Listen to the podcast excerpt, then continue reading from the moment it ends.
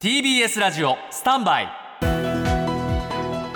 長官読み比べです。今日新聞めくってましたら社説で4紙同じテーマを取り上げていました。それが岸田内閣の副大臣政務官54人女性ゼロ問題、うん、まず日経新聞です。これでは女性登用への本気度が問われる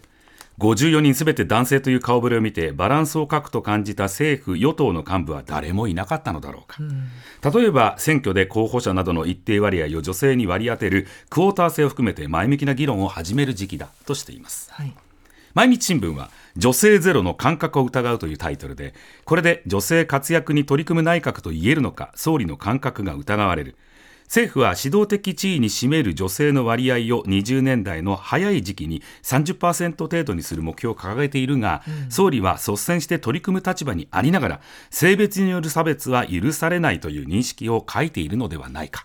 浮き彫りになったのは女性進出を阻む日本政治の壁である。総理自らが全力を挙げなければならない、はい、だんだん厳しくなってきます、朝日新聞です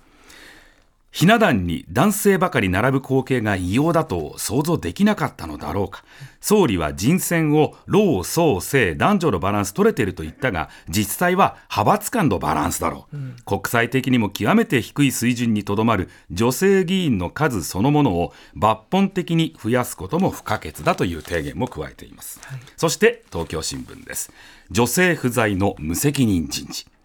女性を積極的に登用する政府自身の目標にも背く無責任極まりない人事である。